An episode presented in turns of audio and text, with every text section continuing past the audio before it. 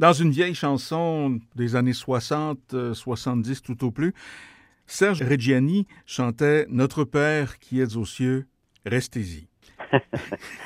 J'aime bien le rire que vous entendez, c'est celui de l'auteur qui est ingénieur, entrepreneur et conférencier Romain Gagnon, qui vient de proposer Et l'homme créa Dieu à son image, la science à la rescousse du bonheur. Romain Gagnon, bonjour. Bonjour. Vous aimez défoncer des portes, vous? Semblerait. Je pas eu le choix, en tout cas, pour m'auto-éditer. Oui, tout à fait.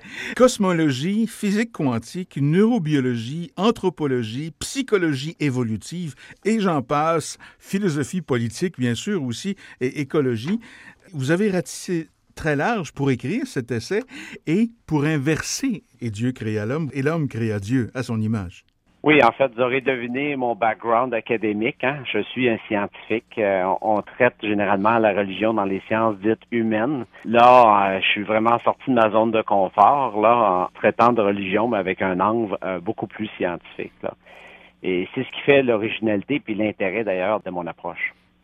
Descartes avait dit être ses pensées. Vous le dites aussi, il y a la fameuse citation euh, latine, cogito ergo sum, je pense donc je suis. Et il y a un neuroscientifique que vous citez aussi, Antonio Damasio, qui dit je ressens donc je suis. Les sentiments relèvent donc quoi? De l'intelligence pour définir qui est l'être humain? Ben oui, effectivement. Euh, dans le modèle classique là, euh, chrétien, euh, supposément qu'on aurait une âme et cette âme-là aurait les belles qualités humaines comme la compassion, l'empathie, le respect.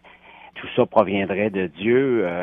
moi, je, non, je, mets tout ça à poubelle. Ce que j'explique dans mon livre, au fond, c'est que ce qui distingue l'Homo sapiens des autres mammifères prédateurs supérieurs, mm-hmm ses, facultés vivent en société et c'est ce qui a fait sa domination sur les autres espèces.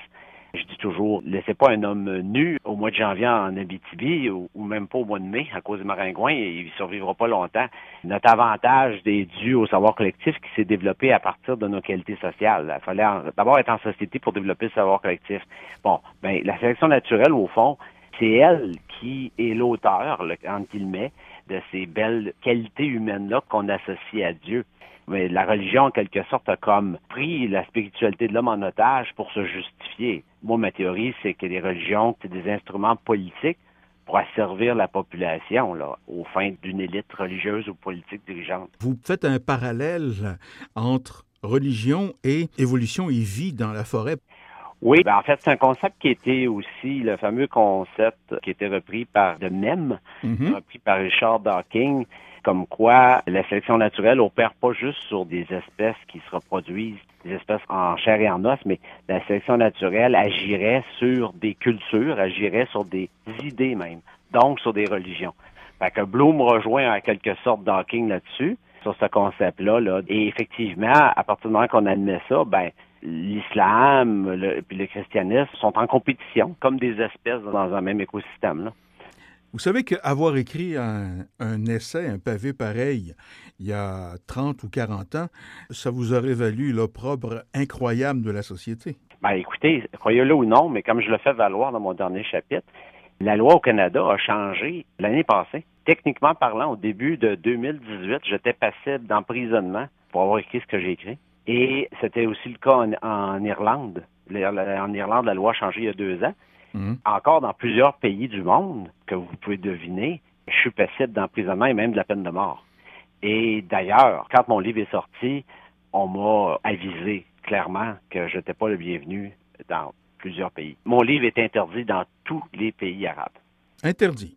Absolument. Vous pouvez le constater par vous-même. Allez sur Amazon, puis vous voyez toute la liste des pays où mon livre est disponible. Il est disponible dans le monde entier, par exemple, sur la plateforme Amazon mais c'est marqué explicitement là, barré dans les pays arabes. La religion, vous définissez quatre avantages. L'absurdité de la mort, s'il y a résurrection, on peut affronter l'absurdité de la mort, explique ce que la science n'explique pas encore, la moralité, l'ordre social, grâce au commandement, par la religion, on peut apprendre à vivre en société. L'ordre social existe, grâce, entre autres, à la religion. Et puis, le réconfort, consoler la personne pour avoir été élevé dans une religion judéo-chrétienne, il va m'arriver encore parfois d'utiliser certaines prières que j'ai connues de mon enfance pour aller chercher du réconfort. C'est encore très, très présent, ça aussi. Absolument. Puis je pense que dans la liste des quatre éléments, le dernier est encore celui qui aujourd'hui fonctionne le mieux. Mhm. C'est le fait que les gens se réunissaient, ou ça se passe encore comme ça aux États-Unis, mais à l'époque aussi au Québec, quand les gens se réunissaient tous, euh, toute la paroisse se réunissait le dimanche matin, ça, ça crée des liens sociaux euh, intéressants.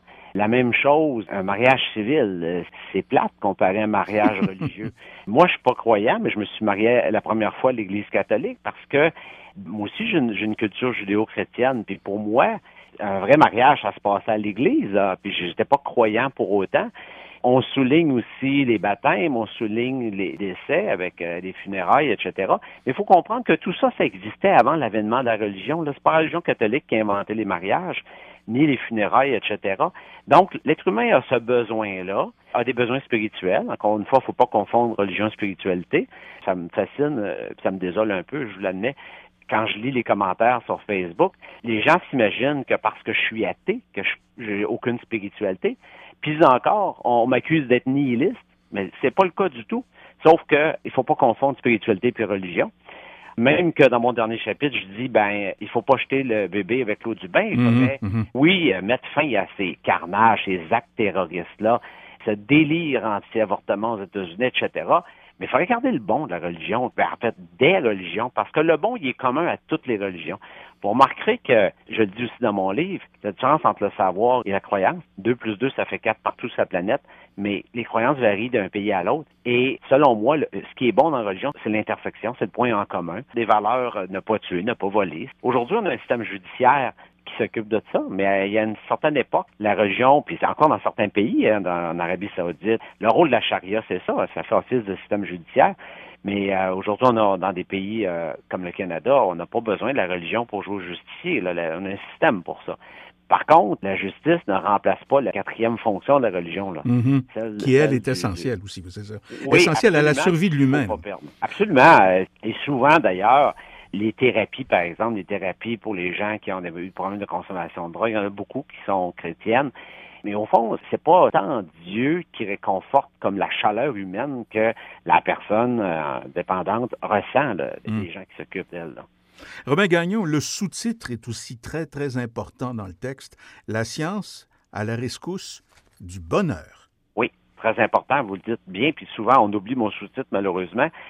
C'est que si on revient à la première finalité de la religion, là, donner une explication, faire croire aux gens qu'il y a une vie après la mort, c'est une façon très subtile, au fond, de servir le peuple parce qu'on leur dit c'est pas grave si vous êtes pauvre et malheureux maintenant parce que vous allez être heureux plus tard.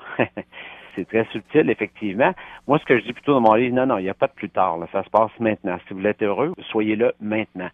Maintenant, comment être heureux? Ben, ma tendance naturelle comme scientifique, c'est de m'adresser à la science.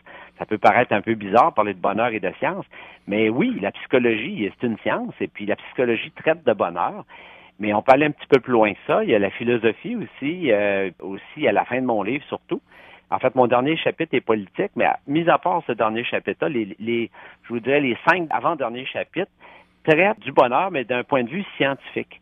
J'invente rien, évidemment, euh, ou très peu. Là. Je fais surtout rapporter de ce que d'autres chercheurs ont trouvé avant moi. Par exemple, il faut n'en citer qu'un, le psychologue euh, canadien Maslow, qui a établi les, la fameuse pyramide. Absolument, oui.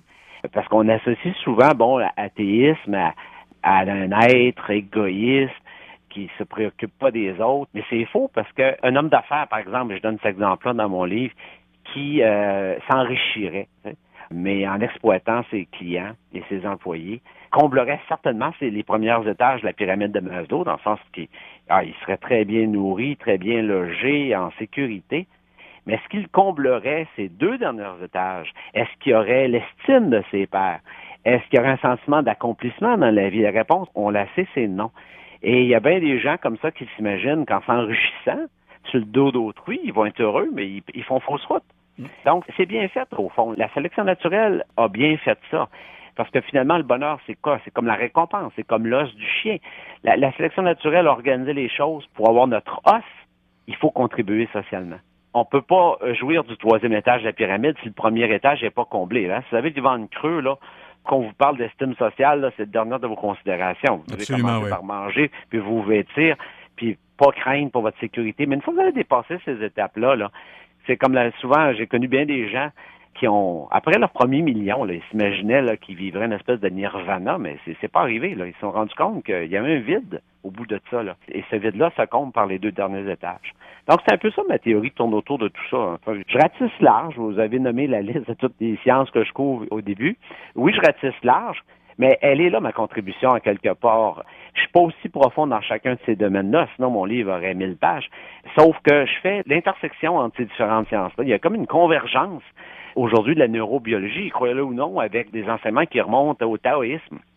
Mais je fais dans mon livre convergence-là. C'est là qu'est mon originalité. La quête spirituelle ne demeure pas moins un ingrédient essentiel de la sérénité, qu'on soit croyant ou non.